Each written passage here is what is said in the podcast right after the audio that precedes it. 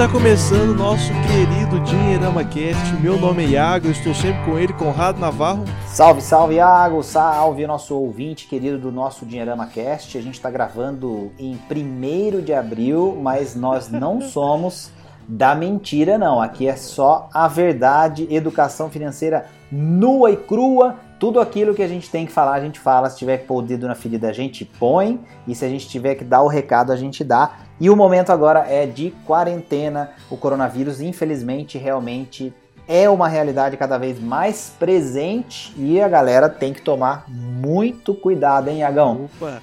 E estamos com ele também, Ricardo Pereira. Olá pessoal, tudo bem com vocês? Aqui Conrado falou bem, né? Coronavírus chegou chegando e não é mentira, e a gente está aqui dentro das nossas casas gravando esse podcast especial para vocês com todo carinho. E hoje um tema para lá de especial. A gente está falando tanto de problemas, né, ultimamente. Hoje a gente veio para contar um pouquinho das soluções que nós colocamos em prática das nossas vidas e esperamos que possamos ajudar vocês também. Opa! Então o episódio de hoje, que nem o Rico falou, é falar sobre soluções nesse momento de quarentena, né, nesse momento assustador. A gente comentou, que nem a gente falou nos outros episódios, a gente, a gente continua falando sobre esse tema, só que a gente está sempre abordando outras, outras vertentes, né? E hoje a gente vai falar sobre soluções para finanças pessoais pessoais. Então, bora pro papo.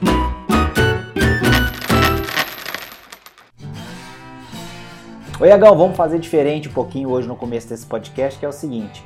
Conta um pouco pra gente, você agora, o que, que mudou na sua vida tendo que ficar direto, né? Você está sem aula na universidade, provavelmente está fazendo suas compras aí é, com um pouco mais de frequência, mas comprando as coisas só que você precisa, claro. Mas fora isso, é, conta um pouco dessa nova rotina pensando em quarentena, porque eu acho que daí a gente já vai tirar uma série de dúvidas, perguntas e até mesmo interpretações para a gente falar do que muda no bolso nesse momento. É, fazendo uma ressalva importante aqui, claro, de que nós temos muitos profissionais que estão trabalhando por nós, né, por aqueles que conseguem não ter que sair de casa. Então vamos primeiro aqui fazer um, um, né, um, um, dar os parabéns e o um agradecimento, agradecimento, muito uhum. especial, profissionais da saúde, motoristas, caminhoneiros, motoboys, pessoal né? dos supermercados, motoboys, a galera das farmácias, é, dos restaurantes que estão fazendo os seus delivery. Então, tem muita gente dando muito gás, trabalhando como nunca para que a gente consiga atravessar esse período é, com outras pessoas podendo ficar mais reclusas. E tem aquelas pessoas que não têm é, esse luxo de conseguir ficar parado em casa, tem que trabalhar e está tomando todos os cuidados. As empresas estão cada vez mais atentas para ver como lidar com essa situação, mudando turnos. Então, primeiro, muito obrigado a todas essas pessoas, reconhecimento mais do que justo e especial. Mas diz para a gente um pouquinho o que está mudando aí, o que, que já mudou e como é que você está vendo sendo primeiro, né, a sua primeira crise, né, do ponto de vista, vamos falar assim, do, do lado pessoal financeiro, que aí tem um aspecto que a gente vai falar um pouco da, do lado das finanças e tal, mas para nós todos é uma crise igual e, e nova. E, e, o outro lado é do que, que mudou no seu dia a dia na prática. Acho que é legal começar por aí. É, é até interessante que eu acho que o primeiro, a primeira mudança foi, eu acho que nosso é, dois podcasts anterior, né, que eu falei até no, no, durante o programa que eu tinha recebido a notícia que parou a faculdade, né, que não ia ter aula. Ah, desde então, é, eu, eu, sempre, eu sempre normalmente fiz home office, né? É, com meus freelancers. Atualmente consegui, eu tinha conseguido um estágio na área, né? Eu faço engenharia eletrônica, agora estou trabalhando de casa esse estágio. E realmente, assim, uma das minhas maiores preocupações, na verdade, foi diminuir os gastos. Uma das coisas que eu mais gasto, é, com certeza, no mês é em comida. Então, isso foi uma das coisas que eu fiquei mais é, tomando cuidado, não, não, comprar coisas exageradas. Eu fui lá e comprei realmente o básico, produtos que, na, na, minha opinião, pelo menos na minha vivência aqui de República, eu sei que duram mais, né? Que é arroz, macarrão, é, feijão, então ovos. Então eu comprei bastante desses itens, eu sei que duram muito para para evitar também de ficar saindo na, na, nesse, durante essa quarentena, já que essa é a é a recomendação. Então, tipo, a primeira, a primeira preocupação minha foi realmente é, ver não exagerar, né? Às vezes, normalmente, nos meus meses que não, que não haviam esse, esse tipo de, de problema né, no mundo, a gente saía final de semana, gastava um pouco exagerado, isso realmente acabou, não tem? E eu também evito de comprar coisas exageradas no final do mês, porque nunca se sabe, né? Às vezes é, que, que pode vir o dia de amanhã, às vezes precisar de dinheiro. Então, é, é, essa a cabeça minha hoje é essa: é diminuir os custos. E, o, e, uma coisa que eu vejo que eu consigo é na alimentação. Eu sei que eu consigo cortar a unha ali, né? Que eles falam, cortar as despesas, mas nesse, nesse ramo aí de, de. que é o que mais gasta, né? De alimentação. Agora, de resto, realmente, o trabalho continua. Eu continuo fazendo normalmente durante o dia. É, agora eu tenho mais tempo livre, né? Porque eu não tenho a faculdade.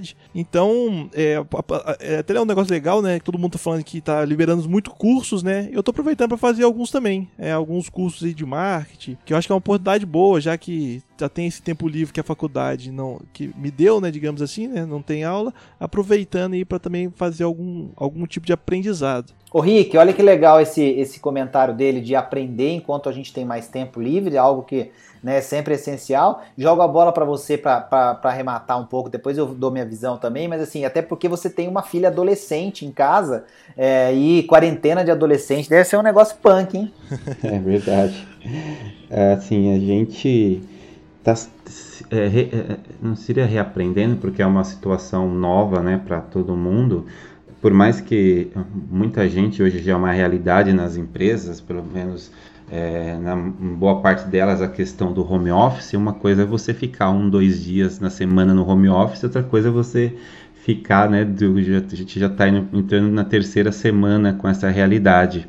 Então é interessante que assim a gente for analisar como que era a nossa rotina no escritório.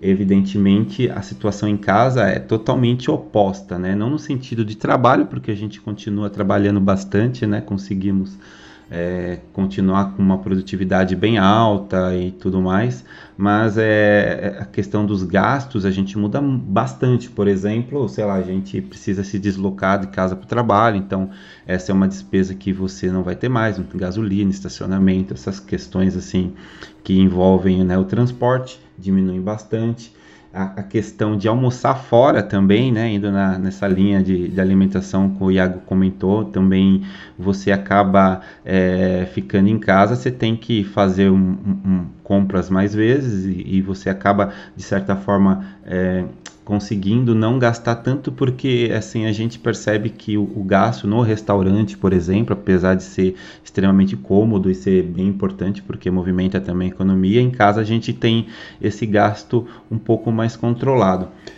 Com relação a, a conviver com, com uma filha adolescente, é até é, é, é legal comentar. No caso dela, nem tanto, porque como a escola dela conseguiu se estruturar para oferecer o conteúdo com aulas gravadas, usando bastante a internet. Então, quer dizer, na parte da manhã, que era o horário que ela também ficava estudando, ela conseguiu manter essa mesma dinâmica. Só que agora ela não tem aquela, assim, vamos dizer, como ela, ela estudava um pouco longe, ela também gastava um tempo grande na, na no transporte, então ela aproveita esse tempo, no caso dela também, para, enfim, para internet, acaba assistindo algumas séries e tentando também interagir com os amigos que estão longe, né? É, é até interessante porque assim a gente tá podendo dentro dessa, dessa realidade de quarentena, de repente pegar alguns hábitos que a gente não tinha que não existiam, né, na verdade, e meio que fazendo esse exercício de forma que a gente possa extrair coisas positivas e levar para a nossa vida. Então, é, essa questão de olhar o orçamento com mais cuidado, com mais lupa, a parte de buscar também. É, é, sei lá, negociações que antes era uma coisa que principalmente o brasileiro não tinha o hábito de fazer, né? Tentando encontrar uma forma aí de equalizar a questão, equilibrar a questão da, da queda no, no, no orçamento de muita gente. Então, assim, se, se eu fosse para poder falar uma coisa interessante, assim, e, e, relativamente positiva, né? A gente sabe de todos os desafios e dos problemas que, a, que o corona trouxe para a nossa vida, né? Não só na economia, mas é, é essa parte da gente voltar a olhar um pouquinho para dentro da nossa própria casa, né?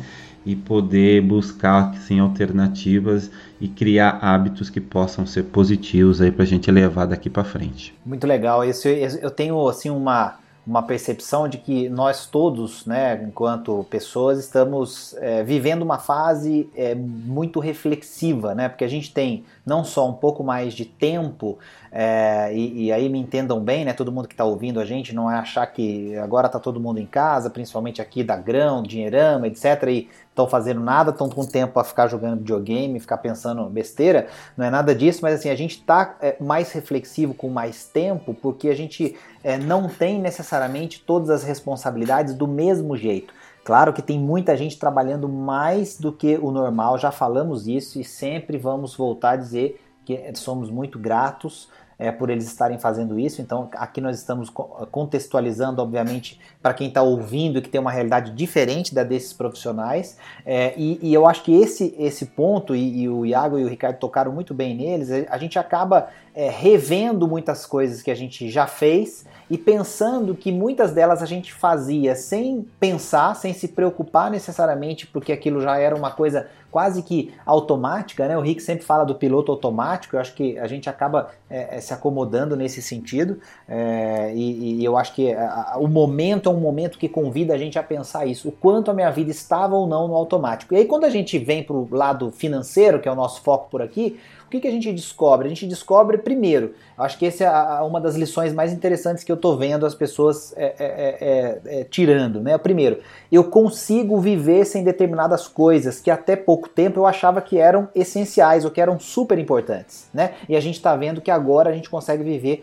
é, relativamente bem sem ela. Seja, como o Ricardo falou, almoçar fora, seja é, você está sempre é, passando um determinado lugar e comprando uma coisa que agora você não consegue mais fazer. Quer dizer, então, no fundo, a gente está aprendendo que existem as coisas que são realmente essenciais, necessárias. O Iago pontuou bem que ele está comprando aquilo que ele precisa, porque o momento também é um momento de contenção, porque a gente não sabe o que vai acontecer depois e a gente vive, sobrevive bem assim. Então, acho que essa é uma primeira lição importante. A outra lição do lado lado financeiro, a gente falou um pouquinho dela em alguns outros momentos, e a gente tem inclusive é, podcasts, episódios dedicados a isso, é que é, sempre vai fazer diferença se você se preparou ou não durante as, as, épocas e os períodos em que as coisas estavam melhores. Então, a gente pode chamar de reserva de emergência, reserva de paz, a gente pode chamar de reserva de oportunidade ou as duas coisas misturadas juntas, a gente pode chamar de patrimônio líquido, a gente pode chamar de um monte de coisa. O fato é que é, se você soube aproveitar em alguns momentos melhores para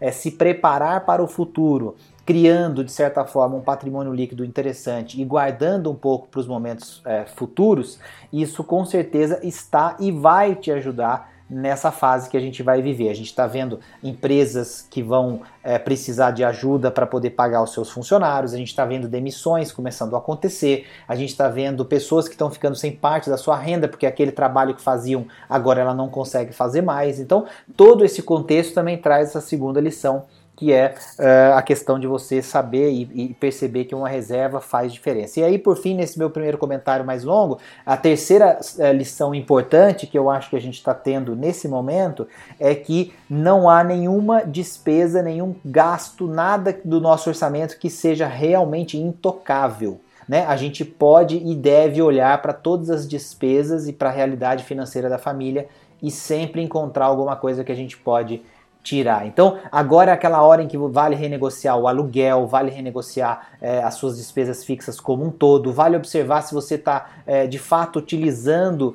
é, os serviços é, para os quais você paga todo mês. Então, às vezes, você tem TV por assinatura com vários canais, mais um pacote de celular incrível e mais a internet em casa, sem poder sair. Talvez essas três coisas estejam te oferecendo uma solução é, igual para o seu problema de hoje, que é ter que trabalhar e se divertir sem sair de casa. Então, alguns, um deles provavelmente você pode eliminar né, nem que seja temporariamente. Esse é um exemplo que dá para ver mais claramente isso que eu estou dizendo. Então, de forma geral, eu entendo que a crise, quando a gente fala, né, esse momento, a gente, eu não gosto também muito da palavra crise, mas ela, ela acaba representando é, bem o, a situação, né, vamos trabalhar num, num, num sentido mais amplo. É, eu acho que um momento como esse ele traz, então, essa necessidade de a gente rever muita coisa e não necessariamente rever só por conta do momento e de forma temporária, mas sim como uma coisa mais duradoura. Acho que tem uma coisa interessante também, né? Respondendo até a primeira pergunta do Conrado, é o outro lado que eu tô sentindo, né? Que é a primeira vez também que eu vejo, é a relação da, da, da crise em sentido de investimento, né? Dessa grande queda, né? Ou, chama de volatilidade alta né, do mercado durante esses últimos, as últimas semanas, né? Esse último mês aí como a gente já fez vários podcasts em relação a isso, né? Eu acho que muitos ouvintes do Dinheirama Cash também acredito eu, começaram às vezes a investir em renda variável, que eram momentos que estava é, muito badalado, né, falar sobre isso, é, falar, enfim, compra de ações, compra de fundos imobiliários. Eu acho que estava é, exposto a esse tipo de investimento. E eu acho que passar por isso te assusta um pouco, né, porque a, vo a volatilidade é muito alta, mas ao mesmo tempo é legal que é, eu acho que o estudo em relação a esse tipo de investimento em renda variável te tranquiliza a ponto de você não desesperar, às vezes não fazer é, ações precipitadas, né? Ações precipitadas onde que você venda, coloca prejuízo no bolso.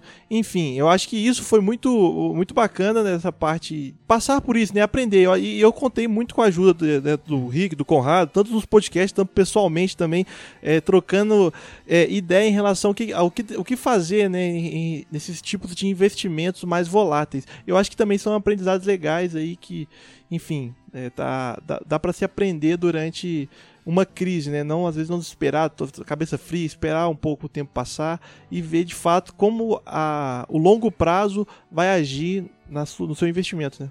Eu vou jogar a bola pro Rick comentar, Rick, só vou só jogar aquela aquela uh, palhinha assim para você tocar fogo, né? o, o que, que é o que a gente sempre falou, né, e que tem tá praticamente todos os livros dos grandes investidores e tudo mais. Tem duas coisinhas que eu jogo a bola pro Rick comentar com mais profundidade. Aí. Primeiro que é aquela história, o famoso comprar na baixa e vender na alta. Esquece porque isso não é uma coisa simples de fazer, a questão de timing de mercado não é bem assim. É, você não sabe até onde a faca vai quando ela está caindo, então a questão não é esperar ela bater no chão, mas muitas vezes é, tentar pegar a faca literalmente caindo mesmo, porque você vai começar a aproveitar é, boas oportunidades, mas aí tem que ter muito sangue frio para fazer isso. E a segunda coisa é que é, um momento como esse é o grande momento onde muita coisa muda literalmente de mão. Então, aquelas pessoas que não têm o estômago, que não estavam preparadas, que entraram sem ter a, a preparação adequada, que não, tem a, não tinham a, a, a, devida, não deram a devida importância para esse momento que vem antes dos primeiros investimentos e que simplesmente abraçaram o risco porque era algo que fazia sentido, porque todo mundo falava, porque ficou é, famoso aí na, na, na internet, nas redes sociais que é, você tinha que ir para o risco de qualquer jeito. Essas pessoas provavelmente não aguentaram e aí estão passando para a mão de outras pessoas que têm o perfil, que têm o perfil de investir em ativos de risco. Então, se tem alguém vendendo, Rick, sempre tem alguém comprando. Pois é. é esse é um assunto assim é, delicado, porque é, a gente que já acompanha o mercado de ações, enfim, o mercado financeiro de uma forma geral já há algum tempo, a gente observou toda essa crescente com relação à, bolsa de valores nos últimos dois anos, um ano e meio, e a gente percebeu que assim é, muita gente acabou entrando justamente porque estava enxergando uma oportunidade de rentabilidade maior, né, por conta da, da né, taxa Selic e a renda fixa de uma certa forma já não apresentar aquela molezinha que era, né, antes e a gente estava mal acostumado com isso.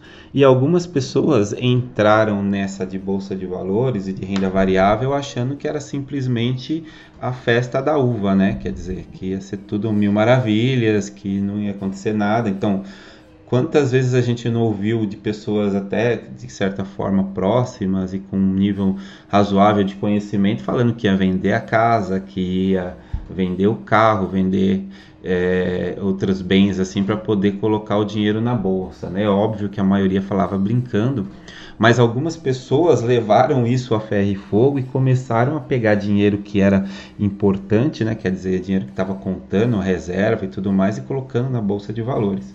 Ah, óbvio que cada um sabe né, o, do seu próprio dinheiro, a gente tenta é, ir sempre pelo lado da razão, É, e aí quando aconteceu isso que aconteceu, tudo essas pessoas que estavam lá com, né, com a, pele em jogo acabaram se desesperando. A maioria realizou prejuízo e a gente, mesmo que num primeiro momento, né, principalmente o investidor pessoa física aqui do Brasil segurou as pontas, né, conforme a água foi encostando na bunda, as pessoas acabaram é, não aguentando a pressão e acabaram indo né, não, quase que no, no, no, efeito de manada, mas enfim, percebendo que talvez cometeram um erro e tentaram é, recuperar, o, enfim, ter o, a, o menor número possível de perda.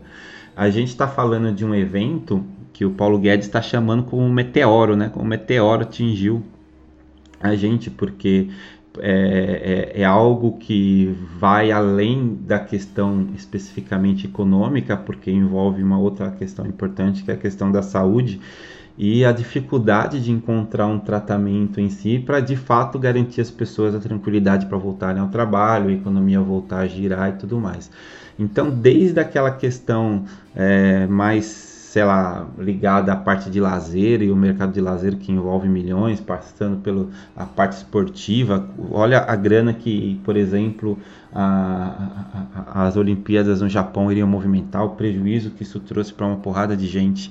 Né? Então é, é difícil pedir calma e pedir para as pessoas simplesmente agirem com a razão, quando é uma coisa que, quer dizer, é, é, esse teste, né, é um teste muito estressante e a, nesse momento então a gente pode muito mais ir no sentido de que e aí a gente que a gente estava falando no começo de cortar custo tentar fazer a coisa com uma racionalidade um pouco maior. Se você tem a sua reserva de emergências ah você consegue é, não colocá-la na sua conta corrente deixando onde que ela está para que você esse dinheiro não fique na mão e você acabe gastando né? Se você tem a possibilidade realmente de já ter a reserva e tem seu investimento numa outra num outro lugar lugar, continua acompanhando, mas tente fazer a coisa de, com uma certa tranquilidade. É, é, eu acho que é muito passar por esses primeiras, por esse primeiro mês, principalmente que está acabando, que acabou de março e esse começo de abril, para a gente ter uma, uma noção mais palpável, né, do que é, vai acontecer daqui para frente algum comentário também. Eu acho que o Conrado começou a falar sobre a questão da, da crise, tentar pegar a faca caindo. Eu acho que é, um, é, um, é uma coisa que ele me falou. Eu acho que é um aprendizado bem legal também deixar registrado aqui no Dinheirama. Ah, legal. Eu falei isso, né, Iagão? Você foi um dos caras que ficou meio apavorado no começo, então... mas um apavorado de quem estava vivendo a primeira crise financeira, assim, né? Digamos, vamos pensar não na, na, na questão né, maior, como o Rick falou, é uma coisa muito maior do que dinheiro. A gente não está reduzindo a, a questão a dinheiro, mas o Iago e eu conversamos conversamos porque ele, ele tem investimentos é, de renda variável, assim como eu também. E, e aí eu ainda falei para ele, falei, Iago, eu, eu já passei a de 2008, 2007 posicionado também, então é, posso te falar que é, é com emoção mesmo. Mas aí a gente começou a discutir essa questão, né, de, de como é que as pessoas passam a, a, a pensar, é, é principalmente por não ter uma é, uma saída é, em vista, ou seja, não se enxerga a luz no fim do túnel, e tudo aquilo que você não consegue ver se tem ou não tem uma saída, você tende a acreditar que não tem uma saída. E aí isso gera uma reação é, que ela começa como um nervosismo, é, e aí ela vai, né, tem várias é, etapas, mas ela acaba finalmente num efeito de pânico mesmo, né, de, de, de movimento de manada, que é tipo o último que sair apaga a luz, eu não vou ficar aqui para apagar para ver, mas aí a questão é, você entrou no momento adequado ou comprou o ativo adequado ou as duas perguntas ao mesmo tempo? Então esse, esse é sempre a discussão. E aí a gente conversando, a gente foi muito nessa linha, quer dizer, que tipo de ativo você comprou e por que que você escolheu aquele ativo, né? Foi para para especular ali no curto prazo e tentar encontrar uma ação, é, uma empresa que pudesse dar um retorno expressivo em pouco espaço de tempo e aí você venderia, então seria alguma coisa realmente como um trade, foi isso que você viu? É, então, é, é para essas pessoas, a realidade é diferente do que para outras que estão pensando, por exemplo, numa carteira de 20, 30 anos, 40 anos que seja, ou até mais do que isso, porque eu gosto muito de uma linha de que você não deve sair nunca do mercado. Você tem que ter sempre posição e desenvolver uma carteira de longo prazo. Então, para aquele investidor iniciante eu nunca recomendo que comece assim com um, dois, três ativos. Eu sempre falo, olha, vai através de um fundo indexado é, é, que busca o retorno do índice como um todo e ainda assim diversifica. Pega um índice de Brasil, pega um índice dos Estados Unidos, SP500, por exemplo, mais um índice daqui, IBOV. Se você quiser pegar setores, você já consegue fazer isso através de fundos indexados ou até mesmo de ETFs. E aí uma observação importante em relação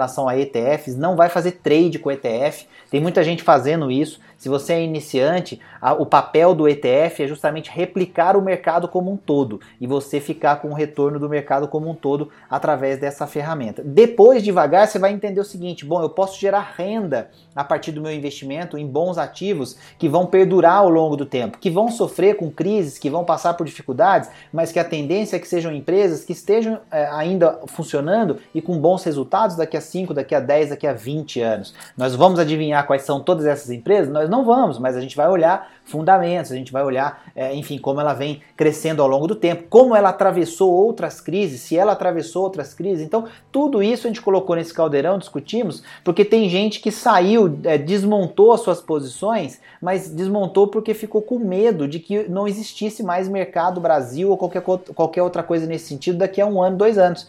E, e não é isso que vai acontecer, quer dizer, é, a gente vai sofrer, vai, é, a gente vai sofrer muito, provavelmente vai, do ponto de vista de vidas e do ponto de vista econômico, o mundo vai, mas essa vai ser daqui a não sei quantos anos mais uma crise nos livros de investimento, de economia, de história, etc. E a gente vai sobreviver a ela também. Então é difícil você enxergar isso com essa visão mais é, é, realmente é, de tão, é, tão pragmática, mas é, no fundo é isso que vai acontecer. A gente vai sobreviver, a gente vai passar como nação, como país, como, como mundo. Talvez as coisas não sejam mais como antes, talvez muitos negócios que dependessem do estilo de vida que a gente tinha antes do vírus não existam mais, mas o mundo vai seguir girando, as suas economias vão se recuperar, as pessoas vão inovar, né? Vamos lembrar sempre da capacidade do ser humano de criar de inovar, né? A gente nunca pode se esquecer de é, é, a gente chegou até onde a gente chegou porque a gente tem essa capacidade que é singular no reino animal, né? Então, eu sou um otimista de carteirinha, obviamente pensando no contexto da continuidade do todo. Claro que eu estou muito triste, chateado, pessimista agora em relação ao nosso quadro. A gente está gravando dia 1 de abril, é, com uma evolução gigante do número de casos de ontem para hoje, no caso aqui no Brasil. É, então o cenário não é nada bom a, essa luz no fim do túnel, pode ser que ela esteja lá só um, um pequeno espectrozinho, um brilhinho lá no fundo, mas a gente vai atravessar esse, essa treta. Então, eu acho que o recado era bem esse, né, Iago, que a gente conversou. É, então, acho que, é, é enfim, você ter tranquilidade, entender, entendimento, acho que, querendo ou não, no momento de caos, é o melhor se fazer, né? Que, é, é, é, acho que é muito complicado para não só para o investidor, né? Eu acho que para todo mundo que está vendo muito noticiário, vê é, é, falando sobre mortes, né? A questão da Itália e da Espanha parece que estão são, são países que estão sendo muito penados, né, por, por, essa questão do vírus. Aí eu acho que, o, que gera um pessimismo e uma depressão muito grande, né, em relação a tudo. Eu acho que é, tem que ter um pouco de calma, né? E, enfim, esperar esse, isso tudo ver o que, que vai é, é, é, se resultar, né? A questão é que eu acho que é muito que a gente comentou no, no podcast passado, né? Não adianta né, desesperar em coisas que a gente não controla. Então vamos assistindo aí, fazer o que o que tá nas nossas mãos, né? Fazer o que a gente consegue, que às vezes é ficar em casa, né? Não evitar contágios, é, é evitar esse espalhamento do vírus e, enfim, esperar que como que essa história vai terminar, né? Então ficamos não, ficamos, não ficaremos angustiados pela, pela, por coisas que a gente não controla. Eu acho que isso é, é, é, um ensinamento do podcast anterior que carrega e eu acho que é válido repetir também nele.